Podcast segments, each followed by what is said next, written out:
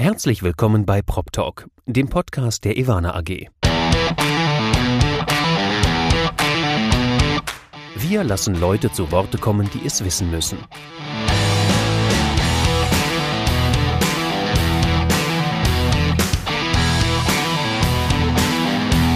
Aus der Branche für die Branche. Mit Ihrem Moderator Andy Dietrich. Herzlich willkommen zur vierten Folge von Prop Talk, dem Podcast der Ivana AG. Ich sitze heute hier auf Einladung meines Gesprächspartners im Kanzlereck.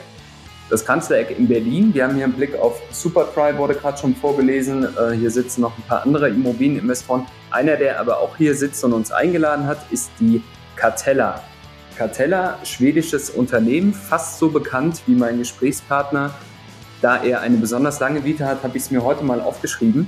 Professor Dr. Thomas Bayerle ist Geschäftsführer der Cartella Property Valuation GmbH. Soweit schon korrekt. Er ist Head of Group Research im schwedischen Cartella Konzern. Daneben bist du Professor an der HWC Hochschule Biberach mit Forschungsschwerpunkt Immobilien Research. Das kann jetzt der Hörer hier nicht sehen, aber der Professor Bayerle sitzt neben mir und schüttelt schon die ganze Zeit mit seinem Kopf. Du bist bei der GIF, ähm, der Gesellschaft für Immobilienwirtschaftliche Forschung, im Vorstand aktiv. Trotz der neuen Wahlen hast du es wieder reingeschafft, ja? Und du bist beim Zentralen Immobilienausschuss, äh, Ausschuss, äh, beim Zentralen Immobilienausschuss der Leiter des Ausschusses Transparenz und Benchmarking. Thomas, meine erste Frage, habe ich irgendwas vergessen? Nein, ich habe jetzt auch fünfmal genickt. Von daher das ist alles völlig korrekt. Auf dem Programm steht noch, ferner, ferner ist er Moderator und Autor zahlreicher Artikel und Lehrbücher. Kann man ja mal erwähnen, finde ich. Ja. Das stimmt, ja, das äh, sollte man auch erwähnen. Ich habe da auch unten reingeschrieben und er ist Geograf. Ja. Weil dir das immer besonders wichtig ist, dass man sagt, es gibt tatsächlich diese Geografen, ich glaube zwei oder drei Stück, die in der Immobilienwirtschaft arbeiten. Wahrscheinlich auch ein paar mehr. Jetzt habe ich gerade den Kopf geschüttelt. Äh, es sind mittlerweile so gefühlt 30, äh, 35 in Deutschland, die sich Geograf schimpfen, Diplom-Geograf finden. Ähm, meine Generation noch mit PH am Ende, die neue Generation mit F, ähm, neue Rechtschreibreform, aber die in der Tat primär im Research tätig sind, aber auch im Investmentbereich. Also die Geografen haben sich die letzten 20 Jahre innerhalb der Analystenzunft, innerhalb der Immobilienwirtschaft relativ breit gemacht. Ja. Immer wenn ich gefragt werde, ob ich was mit Thomas Bayerle anfangen kann, dann muss ich sagen, qua alten Wettbewerb, den wir hatten, als ich noch beim ZIA gearbeitet habe, Thomas Bayerle ist die meistgenannte Person der Immobilienzeitung. Ist dir das eigentlich klar? Nee, ist mir nicht klar, weil ich mich selber ganz selten google. Ab und zu mal montags morgens, wenn ich was verpasst habe. Oder wenn Kollegen mich äh, morgens um sieben mit irgendwelchen, was hast du denn da wieder gesagt, Aussagen konfrontieren, dachte ich, oh Gott, was habe ich jetzt wieder gesagt? Und dann google ich mich, aber ansonsten höre ich es, habe es jetzt vor kurzem mal zum ersten Mal gehört und freue mich natürlich, ja. Also ich meine, das muss man sich mal erarbeiten. Ja, die Immobilienzeitung ist ja schon dafür bekannt, dass sie sehr gut recherchiert, sehr gute Arbeit macht und dann zur meistgenannten Person zu werden. Das kann auch ein schlechtes Zeichen sein, aber in dem Fall oder in deinem Falle ist es ja eher ein gutes Zeichen aber auch vielleicht ein bisschen immer selbstkritisch. Ich denke mal, ein großer Teil wurde wirklich in den 90er Jahren gelegt, also so alt bin ich natürlich schon ähm, Ostdeutschland. Ich war ja damals auf weiter Flur der Einzige, wenn man es mal so sehen möchte.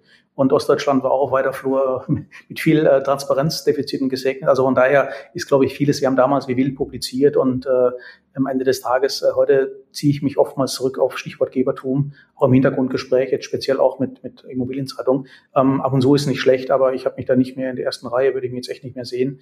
Ähm, hängt natürlich auch mit ein paar Themen zusammen. Die sind sehr vielschichtig geworden zum Teil und man sollte, glaube ich, nur sagen, wo man wirklich eine Ahnung hat von und deswegen passt es schön ins Bild. Ich freue mich natürlich, dass es noch so ist. Aber wie gesagt, äh, ich denke, äh, haben wir sich so ein Profil erarbeitet und ähm, mal schauen, wie es die nächsten fünf Jahre noch weitergeht. Naja, ich meine, du bist ja nach wie vor sehr medienpräsent.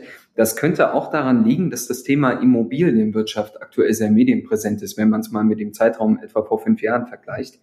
Das liegt natürlich auch daran, dass es dem Immobilienmarkt aufgrund des Niedrigzinsumfeldes der Konjunktur, die wir in den letzten Jahren hatten, besonders gut geht. Wir haben uns ja heute hier in Berlin getroffen, weil wir eine kleine Herbstbilanz ziehen möchten. Herbst klingt immer, Deutschland im Herbst war ja ein Film in den 70er Jahren, glaube ich, da hat übrigens Ennio Morricone die Filmmusik gemacht. Korrekt. der war nicht ganz so positiv, der Film. Wie würde denn dein Fazit ausfallen für unsere aktuelle Herbstsituation mit Blick auf den Immobilienmarkt? Na, das Spannende ist ja, man, wenn man trennt zwischen dem Gefühlten, diese Sentiment-Umfragen, manchmal sehr unsäglich allerdings, und dem Messbaren, dann gibt es halt schon einen Unterschied.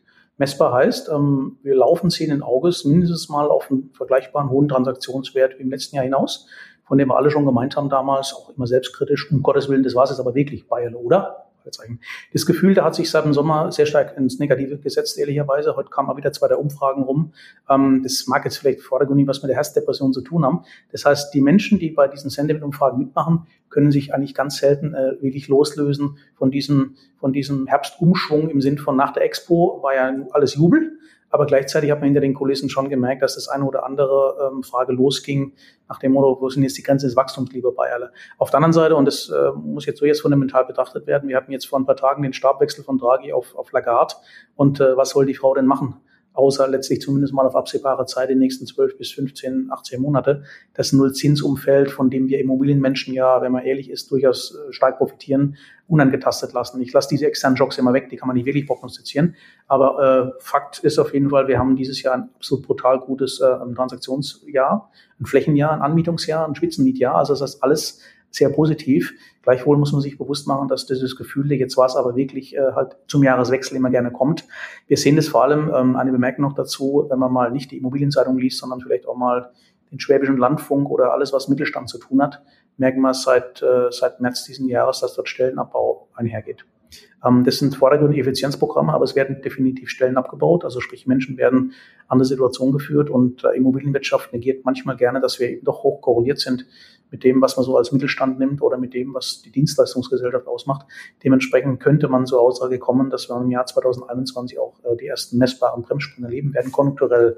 Ich sage jetzt nicht, das ist eine Rezession, ich sage auch nicht, das ist ein massiver Abschwung, aber ähm, wenn die abbauen, dann werden wir das früher oder später merken. So pauschale Aussage. Aber man kann ja jetzt nach den letzten beiden Quartalen durchaus schon irgendwie feststellen, also wenn es nicht nur ein Dämpfer ist, sondern ein langfristiger Trend, dass die Wirtschaft äh, sich gerade mal man spricht ja von Nullwachstum, seitwärts bewegt. Ja, also seitwärtsbewegen ist so ein Begriff, den haben wir schön aus dem Aktienbereich geklaut, auch wie die Plateaubildung haben wir ja auch geklaut von anderen, aber ehrlicherweise ist es in der Tat so, das heißt, die Bäume wachsen dann nicht mehr im Himmel konjunkturell, äh, obwohl man es eben noch nicht sichtbar merkt im Stadtumfeld und ich glaube, das ist fatal ist im Moment.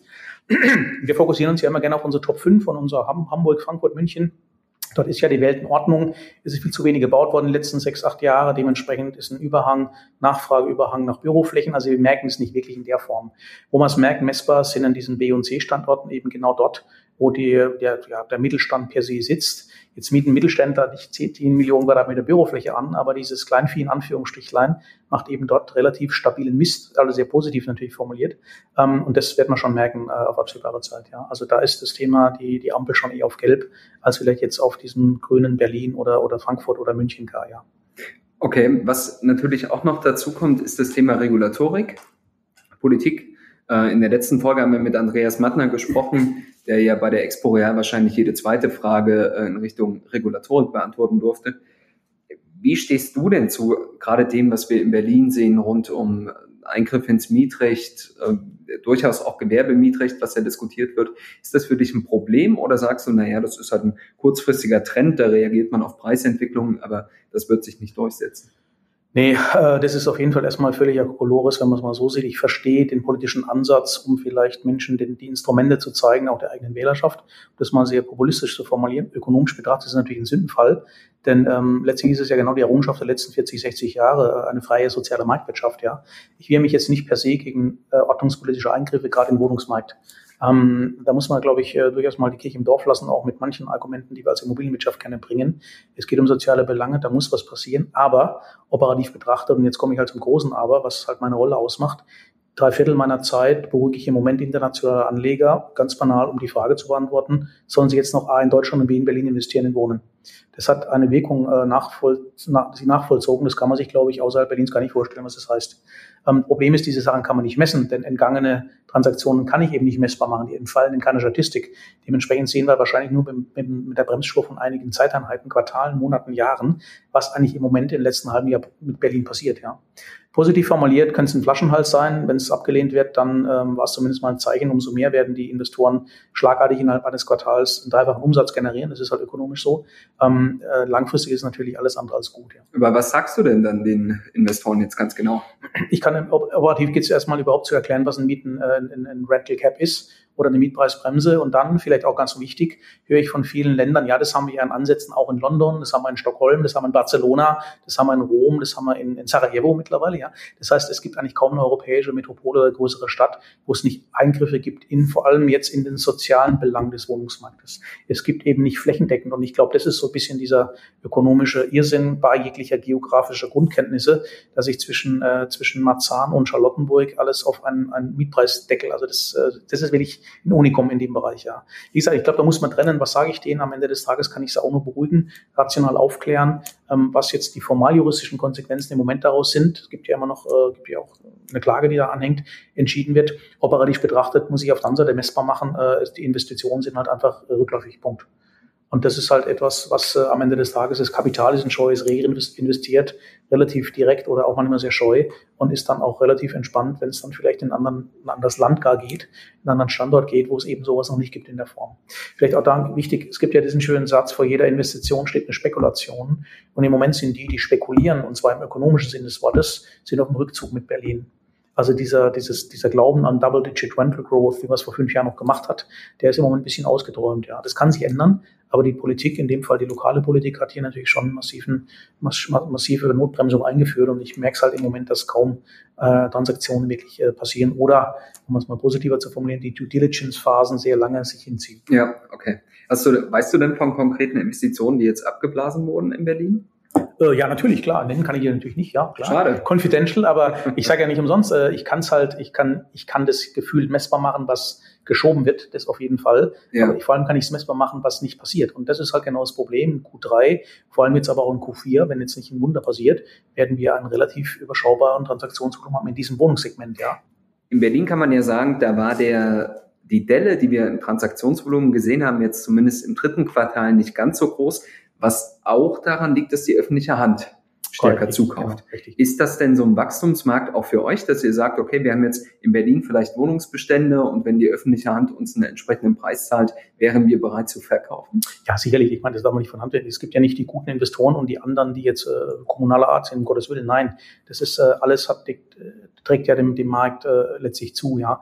Aber auf der anderen Seite muss man die Frage stellen, inwieweit äh, reagiert denn eigentlich die Branche auf sowas? Es wird ja auf Dauer nicht gehen, dass in Berlin nicht mehr investiert wird. Das heißt, das System, das Kapital, wenn man so nennen möchte, wir äh, arrangieren uns schon am Ende des Tages mit zu einem gewissen Grad mit Strukturen. Und ein Thema, was sicherlich jetzt in den nächsten Quartalen, Monaten, Jahren noch stärker kommen wird, ist dieses ganze Thema äh, Impact Investing, also soziale Aspekte. Ich kriege jetzt gleich die Kurve, denn jetzt ja hat sofort ein Bild nach dem Motto, ja meinen Sie jetzt grüne Wohngebäude? Auch vielleicht, aber primär meinen wir sogar äh, sozial gedeckelte oder mietpreisgedeckelte Wohnen. Okay. Ähm, und das ist natürlich jetzt mal direkt formuliert eine absolute Spekulation ähm, vor der Investition. Das heißt, ich, ich spekuliere auf eine zehn Jahre Mietpreisdämpfung oder Cap, wie auch immer. Und im Jahr 11 fällt mir das aber zu und die Spekulation lautet, der Marktwert oder der Marktpreis wird in zehn oder fünf Jahren bedeutend höher sein. Das heißt, ein Teil des Kapitals wird sich auch natürlich auf sozial äh, gebundene oder sozial gedeckelte Wohnungen einmieten, keine Frage, ja. Dass man es im Moment vielleicht noch nicht so liest, das ist, glaube ich, auch nachvollziehbar, gehört zur Taktik dazu. Aber operativ gibt es auch einen Markt für preisgedämpfte Wohnen, ja. Das könnte ja sogar politischer Wille sein, dass man sagt, okay, das was man jetzt aus dem freien Mietwohnungsmarkt abzieht, das Geld könnte man ja durchaus auch in den mietpreisgebundenen Wohnraum investieren. Das Kapital sucht immer seinen Weg, wo es am Ende des Tages rational damit umgeht. Ja, ich ja. habe ja nie umsonst gesagt, ähm, ich glaube, keiner von uns Investoren wird sich gegen einen, äh, einen, einen punktuellen staatlichen Eingriff oder ordnungspolitischen Eingriff, den gab es schon immer in den 70ern, 80ern, 90ern. Das war vielleicht vordergründig positiv konnotiert. Eine Sonderabschreibungsmöglichkeit klingt halt schon ein bisschen, bisschen cooler als am Ende des Tages, ich bin bei 9,36 Euro oder 6,33 Euro gedeckelt auf fünf Jahre. Das gebe ich ja zu. Aber operativ ist es letztlich das Gleiche. Es wird in den ja. Markt eingegriffen, im Guten wie im Schlechten vielleicht. Deswegen ähm, über viel Nebel im Moment, jetzt haben wir wieder November, November Rain auch hier in Berlin. Dementsprechend, glaube ich, wird sich das Kapital, aber nicht alles darauf einwirken. International hat natürlich Berlin da einen gewissen Reputationsverlust erlitten, das muss man mal ganz klar sagen. Und sei es eben nur, dass ich jetzt seit einigen Wochen nur noch am Telefon nachmittags hänge und internationales Kapital versuche irgendwie zu befriedigen, wenn man so nennen möchte. Ja, ja okay. Aber Ausweichbewegungen, klar, könnte in den Mietpreis gebundenen Wohnraum kommen. Was man ja aber auch durchaus nachvollziehen könnte, ist, wenn man jetzt als Immobilieninvestor, der auch Nutzungsarten übergreifend denkt, sagen könnte, okay, dann gehe ich halt in den Nichtwohnungssektor. Da habe ich Büros äh, zur Verfügung. Ich habe einen Logistiksektor, der seit Jahren boomt. Ich habe den Pflegeheimbetrieb äh, etc. Also sieht man da irgendwelche Tendenzen, dass man sagt, okay, jetzt wie, wie Wähler zum Beispiel äh, eher zu den Rändern aktuell neigen, neigen Immobilieninvestoren zu den kleineren oder anderen Nutzungsarten? Also diese Geschichte kommt eigentlich immer wieder und in der Tat, ähm, es sind jetzt keine großartigen Verlagerungen, dass jetzt bisher jemand nur Büro gemacht hat und auf einmal über Nacht morgens aufwacht und sagt, jetzt mache ich nur noch Logistik oder ich äh, investiere. In der Tat ist es so, seit äh, drei bis fünf Jahren können wir wirklich von Quartal zu Quartal feststellen, dass immer mehr gewerbliche Investoren, die bisher Logistik, Büro primär gemacht haben, Hotel oder Einzelhandel auch, Wohnen entdeckt haben. Und das Spannende ist bei diesem Wohnen entdeckt haben, ähm, ein Großteil des Kapitals floss nicht umsonst genau in dieses Segment. Ähm, Micro-Living, Smart Housing, also alles, was bis vor drei, vier Jahren ein absolutes Nischenthema war und innerhalb der letzten drei, vier Jahre sich als völlig eigenständiges Marktsegment unter der Überschrift Wohnen etabliert hat. Ähm, und da muss man vielleicht auch so ein bisschen auch mal die andere Seite sehen, wenn ich immer ein bisschen Investorenschelte höre, von wegen, die sind auf maximale Rendite aus. Die maximale Rendite bekommen sie primär mehr in diesen Nischensegmenten im Moment mit Quadratmetermieten im Student Housing von 35, 40 Euro ähm, und eben nicht im sozial gebundenen Anteil. Das muss man ganz klar sagen. Ähm, in der Tat ist aber ein Wachstumsmarkt, um die Frage zu beantworten, der Wohnungsmarkt hat sich nicht nur aufgebläht im negativen Sinn, sondern durch Kapital, sondern er hat sich massiv erweitert in die Breite und die Tiefe. Und solange das so war, gab es jetzt auch ehrlicherweise nicht ein großes Problem. Ich sehe jetzt auch Berlin das Thema. Aber ich denke, dass auch das Kapital sich bei dem sozial gebundenen äh, Markt äh, auf jeden Fall darauf einstellen muss. Wie gesagt, äh, vordergründig wird man es jetzt nicht unbedingt wollen, aber es wird ein paar Marktteilnehmer geben, die das machen in der mhm. Form. Kommen aber aus einer anderen Attitüde sicherlich, als es vielleicht bisher die jetzigen Marktplayer waren. Ja. Bringen jetzt aber alles nichts hinten raus, mag es positiv ausgehen. Im Moment ist halt einfach nur äh, ein relativ negatives Taktikmomentum ange, angelangt, wo viele würden gern und manche können nicht und die Dritten sagen, ihr wollt nicht und das Ganze noch äh, garniert mit parteipolitischen Spielchen, das ist natürlich auf Dauer für den Markt nicht gut, denn wie gesagt, das Kapital ist halt doch ein scheues Reh, wenn es darum geht zu investieren. Ja. ja. Ähm, du hast vorhin schon, da ging es um Christine Lagarde, die jetzt ihren ersten Arbeitstag gefeiert hat, ähm, drüber gesprochen, externe Schocks. Damit kann man immer nicht so sehr planen. Ein externer Schock, mit dem wir sehr wohl planen können, ist ja äh, das, was sich in Großbritannien gerade vollzieht. Da spalten sich ja auch so ein bisschen die Meinungen zwischen, äh, insbesondere für Bürosektor, äh, Büromärkte wie in Frankfurt, äh, aber auch in Berlin und Hamburg könnte das sehr positive Entwicklungen nehmen. In andere sagen, okay, das ist jetzt für die gesamte Europäische Union auch als Immobilienmarkt äh, eine eher negative Entwicklung, weil internationale Investoren sich dann vielleicht woanders umschauen. Wie bewertest du denn sowas wie den Brexit? Man muss ja drei Jahre damit umgehen, dass alles immer verschoben wird. Ja, das ja. ich mal vorne weggeschickt. Ja. Nein, es ist ähm, für mich sogar eher eine sehr rationale Geschichte. Moralisch finde ich es natürlich absolut doof, dass die Briten ausbrechen aus einer Idee, um das mal ganz klar zu sagen, ist ja eine Idee erstmal gewesen, mhm. dass die da rausgehen aus äh, wie auch immer nationalen Gründen, kann man, lass mal mal so im Raum stehen. Ähm, es wird sich meiner Meinung nach ökonomisch nicht so weit viel ändern. Natürlich wird ein Teil des Kapitals umgelenkt werden auf dem Kontinent, nur, aber nur ein Beispiel. Im Moment ist London billiger als Frankfurt, wenn man sich anschaut, was ich bekomme, wenn ich ein Bürotürmchen kaufe in London bekomme ich eine 4,75, in Frankfurt äh, eine 3,75. Also du redest hier über Rendite, ne? Ich rede über Rendite, sorry, über Rendite natürlich. Das heißt, im unmittelbaren Vergleich ist London, äh, hat eigentlich der Markt London das Brexit-Thema quasi schon indirekt eingepreist. Ja. ja. Natürlich ist es trotz alledem immer noch ein, ein, schwarzer Schwan oder eine Möglichkeit, die negativ kommt, aber rational betrachtet, ähm, ob da jetzt Schlangen von LKWs äh, mit Butterlieferungen da an der Grenze abgefertigt werden, das mag ja alles sein im Einzelfall, irgendwann vielleicht jetzt im Januar, äh, war ja schon dreimal angeblich, ja. Äh, ökonomisch betrachtet glaube ich nicht, dass sich äh, eine große Bremsspur hinterlässt. So neben dem kurzfristigen taktischen Momentum, dass vielleicht ein paar Aktienmärkte das anders sehen, aber Immobilien fundamentalökonomisch gibt es keinen Grund, weder in Frankfurt noch in London zu investieren. Ich tippe eher auf das Thema und so, ich kenne den Herrn Johnson nicht persönlich, aber ich tippe, dass er dieses Ticket mit der Freihandelszone, äh, mit der näheren Anbindung an USA und der Doktrin dort, ähm, äh, glaube ich, eher eine Karte zieht. Und dann werden die Europäer sich was überlegen müssen, wie sie das Kapital global dann auf dem Kontinent bekommen, nicht in London. Ja. Das war aber immer schon so, ehrlicherweise, und da ändert sich erstmal strategisch nichts, aber im taktischen wird sich, werden sich einige Landkarten doch ein bisschen verschieben, glaube ich, ja, in dem Bereich, ja. Ja. Das aber wie gesagt, Investoren, ja, Investoren sehen im Moment London als Einstiegschance, mhm. weil sie einfach sehen, dass ich bekomme 100 Basispunkte mehr als in Frankfurt und das ist natürlich 100 Prozent 100 Basispunkte Risiko mehr. Könnte, Einige nehmen es mit, aber nicht alle. Könnte ja aber genau darauf schließen, dass das Risiko in London entsprechend höher gerade ist. Aber Risiko wird ja auch ganz gerne mal belohnt. Wir werden dich auf jeden Fall an deine Antworten messen. Das fürchte ja. ich auch, ja. Das also, Netz vergisst nichts und das, der Podcast vergisst auch nichts. Ja. Der Podcast vergisst nicht. Das ist auch so eins der Credos, die wir ab sofort äh, uns ähm, auf die Fahnen schreiben. Aber äh, Analysten haben ja immer so eine Fußnote, ja. Diese schwarzen Schwäne und diese Fußnoten, die wir so gerne bringen. Das ist zwar ja so gesagt, aber ist natürlich immer etwas, also jetzt im Ernst, ähm, diese schwarzen Schwäne, diese Sachen kann man nicht diagnostizieren, prognostizieren vor gar nicht. Ähm, mir schwankt eher dieses Thema schwarzer Schwan, gesellschaftliche Veränderungen. Ja. Ähm, das ist für mich eher eine messbare Geschichte, obwohl sich viele schwer tun, es zu messen. Die Spreizung der Gesellschaft, ich glaube, da haben wir, glaube ich, etwas gesamt global zu erwarten. Es kann auf Dauer eben nicht sein, dass die Mehrzahl der Menschen zwar in Städte strömt, aber im Endeffekt immer weniger äh, Eigenkapital zur Verfügung hat, ja.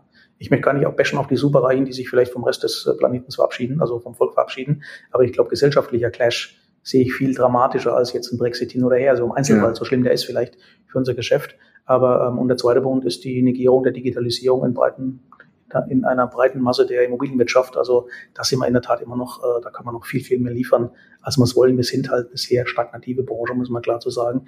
Das wird positiv formuliert, wenn ein Marktabschwung kommt, wird sich das ja verändern. Innovationen werden ja immer meistens geboren nach Schumpeter, wenn ein Markt runtergeht. Nicht, dass ich es prognostiziere, sonst werde ich gleich wieder zwei Jahren vorgeladen hier für den nächsten Podcast. Aber ich denke, ähm, eine Marktveränderung tut vielleicht sogar mal gut. Und ich sage jetzt bewusst als Analyst, und jetzt nicht als jemand, der was verkaufen möchte. Aber manchmal ist ein kleiner Marktrückgang auch gar nicht mal so falsch, denn es zeigt ja auch am Markt, dass der Markt nicht alles akzeptiert, was angeboten wird. Ja. Und wenn ein Markt reagiert, ist es gesünder, als wenn ein Markt alles akzeptiert, was er angeboten bekommt, aufgrund von so viel Kapital. Und deswegen, da sind wir immer noch in einer sehr komfortablen Situation, ganz klar. Okay, dann würde ich jetzt einfach mal im Nachgang titeln mit Thomas Bayerle wünscht sich Marktkorrektur. Nee, so habe ich es nicht gesagt. Ja, ich weiß. Aber wir müssen ja Inhalte verkürzt darstellen. Ja, auch das ist ja Thomas Beile sagt, dass eine Marktkorrektur nicht das Ende des Abendlandes ist. Ja. Darf man Abendland noch sagen? Ich, also, du, ich bin Thüringer, bei uns äh, ah! offensichtlich 25 Prozent Abendland. Ähm, das heißt aber nicht, dass ich das sagen würde. Aber gut, wenn du das in deinem Vokabular aufnehmen möchtest, ist das vollkommen okay für mich. Eine Frage zum Schluss ja. hätte ich noch. Wir zeichnen ja heute am 4. November auf. Ähm, gestern durften wir Nico Kovac in den äh, verdienten Vorruhestand verabschieden. Am Samstag spielt Bayern München gegen Borussia Dortmund. Hast du einen Tipp für uns, wie ja, wird es ausgehen? Das Gute ist nämlich, wir ähm, strahlen die Folge am Montag nach dem Spiel aus. Dann können wir also jetzt die Prognosefähigkeit von Professor Beile testen. Genau, also genau. wenn du so ein guter Head of Research bist, dann müssen wir ja jetzt wissen, ob du das Ergebnis kennst. Jetzt habe ich mich 21,3 Minuten gedrückt, eine Zahl zu sagen. Jetzt muss ich eine Zahl sagen, 3 zu 1 für Bayern. Die werden die Dortmunder in den Boden rammen. Okay, dann äh, würde ich sagen... Sagt ein Freiburg-Fan übrigens. Das, dann würde ich sagen, beenden wir hier den Podcast genau. auch schon an der Stelle.